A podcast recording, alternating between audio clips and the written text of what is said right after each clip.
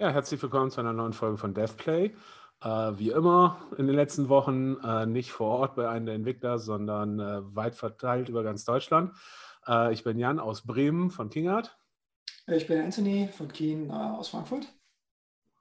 Ich bin Adrian aus. Äh, Jetzt wird schwierig. Jetzt da kommen wir wieder raus. Ja, genau, aus Offenburg im Schwarzwald von Black Forest Games. Björn von Piranha Bytes im Ruhrpott. Also eigentlich ganz gute Verteilung, würde ich sagen, über Deutschland. Müssen wir vielleicht noch Mimimi dazu nehmen, haben wir noch aus München, noch irgendjemand aus Berlin und dann sind wir überall vertreten. Ähm, wir wollten heute mal darüber sprechen, wie wichtig ist, ist Hype für Spiele oder ist Hype, ähm, ich sag mal, ein Ziel, wenn man ein Spiel vermarkten will, dass man versucht, möglichst viel Hypes aufzubauen? Kann das sogar mal schädlich sein? Ähm, ist es vielleicht sogar wichtiger, darauf zu achten, ähm, ein Spiel sehr langfristig verkaufen zu können? Wie sieht das aus? Weil ähm, man ja schon so sieht, einige Spiele sind sehr, oder einige, sagen wir mal, Marketingkampagnen sind sehr darauf gemünzt, irgendwie maximalen Hype zum, zum Launch zu erzielen. Ähm, Adrian, ähm, euer Spiel äh, Destroy Humans ist das nächste Spiel, was veröffentlicht wird. Äh, seid ihr dabei, ordentlich äh, Treibstoff in die Hype-Maschine zu kippen oder wie seht ihr das? Ja, klar. Also Hype wäre jetzt äh, zu viel gesagt. Ähm, aber klar, man versucht natürlich schon äh, Emotionen zu wecken. Ähm, und ähm, du brauchst auch diese, diese kleine Kerngruppe, die wirklich gehypt ist, begeistert ist, die eben andere potenzielle Spieler ansteckt. Und äh, es ist schon extrem wichtig, dass du das ein paar Leute hast, die eben wirklich begeistert sind, äh, die diesen positiven Vibe versprühen, unabhängig jetzt von äh, von irgendwelchen äh, Score-Reviews oder von äh, ähm, rein faktischen Bewertungen, wo es um, um wie viele Bugs gibt, ja, wie stabil läuft das Spiel, sondern einfach, die einfach nur begeistert sind, weil das äh, aus irgendeinem Grund lieben und die das Zentrum des, äh, der positiven Stimmung ist, die natürlich jedes Spiel braucht. Mhm. Einfach die so ein bisschen die äh, Ambassadors des Spiels werden, die halt einfach sagen, nee, das, das ist geil, guck dir das an. Mhm. Ja. Ähm, Björn, bei euch, wie ist das? Ähm, setzt ihr stark darauf, ähm, ich sag mal, Day One, das ist das, wo wir, wo wir, äh, ich sag mal, unbedingt X verkaufen müssen, weil sonst äh, wird das alles nichts? Oder seid ihr, ich sag mal, eher auf dieser Schiene, ähm, lass gucken, also klar, der Anfang ist immer wichtig, dass man gut ins Rennen kommt, aber das Ganze ist ein Marathon, das ist kein, äh, kein, ähm, kein Sprint. Wie seht ihr das? Absolut. Wir hatten zwei Beispiele. Einmal Risen 3. Da hatten wir, glaube ich, ein halbes Jahr äh, Marketingstrecke und dann kam irgendjemand äh, von King Art, ich glaube Jan Theisen war es, ja. Wie? Ihr habt schon rausgebracht? Habe ich gar nicht mitbekommen. Ja? Das ist wohl offensichtlich zu kurz. Ja. ja. Äh, und bei Elex war es jetzt zweieinhalb Jahre. Wir haben drei Gamescoms mitgemacht. Das war ganz entschieden zu lang. Ja, mhm. das ist wie Butter auf zu viel Brot verstreichen, würde Bilbo sagen. Und irgendwo dazwischen liegt dann die Wahrheit. Ich würde sagen, ein Jahr jede Messe mal mitgemacht zu haben, ist cool, ja, weil dann hast du so irgendwie jeden mal adressiert. Weil der Hype selber, das ist halt irgendwie, boah, die Leute freuen sich drauf und so. Wie du schon angedeutet hast, kann natürlich auch umschwappen in eine Erwartungshaltung an das Spiel, was, was das Spiel äh, dem Spiel nicht mehr gerecht werden kann. Mhm. Und ähm, bei uns war es eher so, sie wollten sehr viel wissen und sobald du etwas über dein Spiel erzählst, kommt dann der Fragenkatalog, der ominöse, ja. Das heißt, da steht da irgendwie, weiß ich nicht, zehn Seiten lang irgendwelche Fragen und Zeugs und hast du nicht gesehen. Und da musst du halt schon dir überlegen, welche Informationen gibst du preis. Wenn du ein sehr lineares Spiel hast mit einer Geschichte, die sehr äh, naja, mit Twists und Turns äh, und so und alle warten drauf und dann gibt es dann so wie bei Last of Us 2 so ein Downer, in dem Dinge geleakt werden, ist das natürlich Mist ne, für so einen Hype. Aber hat es jetzt tatsächlich geschadet, unterm Strich? Weil man muss ja sehen, Last of Us 2 hatte Production Values aus der Hölle, würde ich mal sagen, ja. Also die waren ja sowas von toll, das Spiel ist geil und so. Und äh, das ist halt, ähm, naja, das ist halt hin und her und gefällt dir die Geschichte? Nein, gefällt mir nicht und hin und her. Und da hast du halt irgendwie, ich weiß nicht, 97 Prozent Metacritics bekommen und am Anfang waren es irgendwie 34 Prozent User Critics und so. Und da gehen da halt die Sachen auseinander. Warum ist das so gekommen? Warum sind die Leute, warum schreiben die da 34? Da gibt es ja viele Gründe, warum, wegen Transgender und wegen und Homosexualität und so ein Zeug. Aber ich glaube, es ist halt so eine Erwartungshaltung, so ein Hype und dann bekommst du nicht das, was du kriegst und dann kriegst du irgendwie so, oh, dann finde ich es aber blöd so. Hat sich das jetzt auf die Verkaufszahlen ausgewirkt bei Last of Us 2? Ich glaube, dass die, die, die haben schon echt viel verkauft so davon. Ja. Ne? Das heißt also, Hype ist so eine Sache. Also ja, warte mal, ich habe ich hab ja so äh, es auch schon erlebt, dass, dass Leute einen riesen äh, ähm, ähm, ähm Hype hatten, so, ne? Gothic 3 war so ein Ding. Und äh, das, das war, die Erwartungshaltung war auch enorm und so und der Druck, der wurde immer größer und so. Und äh, irgendwann teilen sich dann bei so einem Halb äh, Menschen in zwei Lager. Die, die es gut finden und äh, dann auch weiter gehypt sind und auch das Spiel dann gut finden wollen. Also auch Geld dafür ausgegeben haben, unter anderem, ja. Und die, die dann sagen, oh mein Gott, ich bin aber mächtig enttäuscht. Und mhm. der Zeitgeist heute ist tatsächlich, entweder du kriegst von den Menschen eine glatte 10 von 10 Punkten oder du kriegst eine glatte 0 von zehn Punkten. Mhm. Und das ist schwierig. Ne? Man kommt schnell in so einen Strudel rein bei so einem Hype. Also du meinst quasi, weil die Leute sozusagen sich so lange Dinge vorstellen, was da noch alles kommen könnte und was passieren könnte, dass dann halt einfach die Vorstellung, ich sag mal, sich so weit von der Realität entfernt hat, dass die Realität selbst, wenn sie gut ist, vielleicht nicht mehr gut genug ist. Ich sag mal jetzt als Beispiel ähm, ähm, Cyberpunk, ähm, halt wahrscheinlich momentan eines der meistgehaltenen Spiele, man, jeder hofft, dass es großartig wird, nur gleichzeitig ist natürlich auch schon die Frage, okay, können, können, äh, kann CD Projekt Red das überhaupt noch ähm, erfüllen, diesen Hype, weil vielleicht einfach Leute ähm, im Kopf haben, ja, das Ganze wird, keine Ahnung, äh, größer als GTA 5 und aber mit einer Story wie von irgendwas und äh, keine Ahnung und äh, 200 Stunden lang aber gepolished wie Last of Us. Und das fängt natürlich dann irgendwann an, äh, nicht mehr realistisch zu sein, weil man dann vielleicht einfach ähm, ich sag mal, sich selber ein bisschen ähm, overhyped hat. So, ne? Anthony, wie siehst du das? Ich glaube, du äh, wartest auch sehr auf, auf Cyberpunk. Äh, ja, Cyberpunk bin ich wirklich sehr gespannt. Der Hype hat funktioniert, kann man sagen. Es sieht wirklich sehr, sehr schön aus und das Thema gefällt mir eh gut. Aber ja, klar, ich meine, irgendwann hört es auf, dass man den, den Ansprüchen, die sich da aufbauen, gerecht werden kann.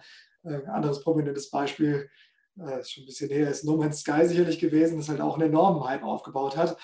Ähm, und zugeben. Ich meine, ich war auch durchaus geflasht, ja, und ich meine, ich habe es mir dann auch gekauft äh, und viele andere durchaus auch. Das heißt, finanziell war es wahrscheinlich kein Schaden, aber äh, insgesamt gab es da natürlich schon einen ziemlichen äh, Shitstorm äh, in, der, in, der, Community der Leute, die dann doch etwas overhyped waren, was die ganze Sache anging. Aber immerhin kann man da sagen, ja, ich meine, für den Entwickler, sowas sollte man nicht wiederholen, würde ich denken, aber sie arbeiten immer noch dran weiter, ja, und das Spiel verkauft sich weiterhin, glaube ich, ganz gut. Ähm, das heißt, sie haben die Kurve nochmal gekriegt, immerhin damit. Mhm obwohl es da definitiv ein Stück zu weit ging, das Ganze. Ja. Ich meine, ähm, bei uns jetzt persönlich äh, ist es so, dass wir jetzt nicht so wahnsinnig viel Hype aufbauen vor, vor Produkten. Also sowohl bei den Sachen, die wir jetzt Mobile gemacht haben mit Rory Volt oder ähnlichem, ähm, ist es eher wichtig, dann irgendwo gefeatured zu werden von den, von den Storefronts. Ähm, ansonsten von, von Portal Lights gab es zwar auch ein Marketingbudget, aber jetzt kein, kein riesengroßes. Und äh, klar, man versucht die Presse irgendwie dafür zu begeistern, darüber was zu schreiben und all solche Sachen. Aber da war es halt eher das Ziel, ein Produkt zu haben, was halt lange laufen kann und dann hoffentlich auch über Word of Mouth äh, sich zu verbreiten in irgendeiner Form. Und das hat dann zum Glück auch funktioniert, dass es sich halt über die Jahre halt dann einige Millionen Mal verkauft hat, aber eben nicht zum Launch. Also ich meine, zum Launch war es halt mhm. eher unterm Radar und es haben auch nicht so wahnsinnig viel jetzt darüber berichtet groß. Ja weil da die Skepsis auch erstmal groß ist bei, bei den ganzen Sachen. So, ja, Minecraft und, ich glaube, dass es auch ähm, tatsächlich einige Spiele gibt, die einfach erst im Laufe der Zeit so richtig gut werden. Jetzt nicht Portal das will ich nicht ja, sagen, aber ich sag mal allgemein. Ja. Es gibt halt Spiele, die einfach vielleicht nach einem halben Jahr besser sind, als, als sie zu Release waren. Und äh, wenn dann Spiele, ich sag mal, so einen, einen sogenannten Longtail haben, das heißt am Ende ähm, sozusagen einfach über Jahre gut verkauft werden, dann ist einem das als Entwickler natürlich auch, auch sehr recht. Ähm, gleichzeitig, ähm, klar, ist natürlich der, ich sag mal, ein guter Anfang auch mal viel wert, weil man dann halt einfach erstmal, ich sag mal, schon mal ein paar Schäfchen im Trockenen hat und außerdem, wenn mehr Leute das Spiel ähm, kennen oder zu Anfang gespielt haben, desto mehr wird darüber gesprochen und man kommt höher in die, in die Charts und weil man höher in den Charts sitzt, gucken sich das wieder mehr Leute an und so und dann hat man natürlich so diese Effekte, die, die man äh, zu Anfang gerne hätte. So, ne? Ja, ich meine, es bauen sich auf jeden Fall eine Menge Wishlists auf über die Zeit halt. Man kann es immer ganz schön beobachten. Also zu Events gehen die wieder runter und dann bauen sie wieder neue auf.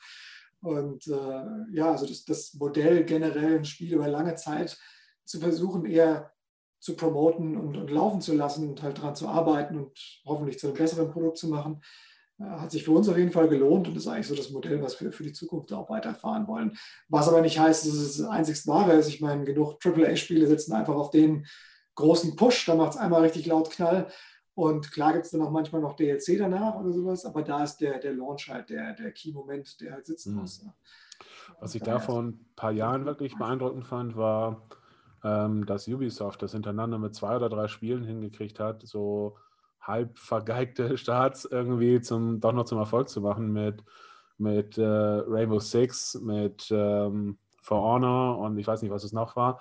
Die waren halt alle okay erfolgreich zum Beginn, aber jetzt nicht, äh, man hätte nicht unbedingt damit gerechnet, dass man, dass man Jahre später noch über, über diese Spiele spricht. Nur dann haben sie es halt geschafft, durch ähm, ständige Updates und neue Inhalte, neue Spielmodi und so weiter, ähm, einfach die Dinger, ich sag mal, rumzureißen und dann waren sie auf einmal nach zwei Jahren Riesenerfolge. Na, sie waren halt, ich sag mal, nach drei Monaten war es okay und nach, nach drei Jahren war es ein Riesenerfolg.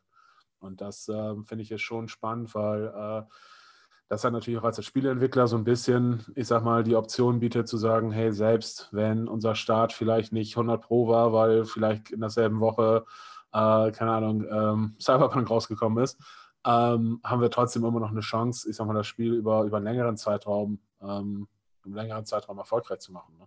Ja klar, da brauchen wir natürlich das Commitment von einem Publisher oder wenn man es selbst finanzieren kann, ist es natürlich auch gut, aber ähm, ich denke, das ist schon wichtig, gerade äh, heutzutage halt eben dann. Nee, nee klar, aber ich, aber ich glaube, da gibt es mittlerweile einfach mehr so, so eine Awareness von auch von Publishern, dass es eben nicht dieses Ding ist, okay, wir versuchen das mal, gucken mhm. nach einer Woche auf die Verkaufszahlen, ja, nicht funktioniert, nächstes. Sondern dass es dann vielleicht so ein bisschen, okay, Gibt es da noch eine Option? Kann man da noch Dinge machen? Oder dass vielleicht von Anfang an gesagt wird, hey, wir, wir machen ein Spiel, ähm, was wir, wo wir von Anfang an wissen, das wollen wir eine Zeit lang begleiten. Also wir haben es jetzt bei, bei Iron Harvest zum Beispiel so, dass wir schon im Entwicklungsvertrag mit dem Publisher quasi festgehalten haben, hey, wir wollen ähm, eine gewisse Zeit lang weiter daran entwickeln und wir wollen neue Maps machen und wir wollen balancen und wir wollen ähm, Events machen und so weiter und so fort. Und ähm, ich glaube schon, dass das ich sag mal, helfen kann, weil es dann einfach so ein bisschen nicht so ein Fire and Forget ist und ähm, wenn der erste Tag nicht funktioniert hat, war es vorbei, sondern so ein bisschen, na, mal gucken, was, was wirklich geht. So, ne? Und dann irgendwann muss man natürlich einen Absprung schaffen und sagen, okay, jetzt zum nächsten Projekt, aber prinzipiell finde ich das eigentlich eine ganz, ganz gute, ganz gute Richtung. Ähm, Adrian, noch ein anderes Halbspiel, was, was immer mal genannt wird und was du in einer der letzten Deathplay-Folgen äh, genannt hattest, ist, ist Star Citizen.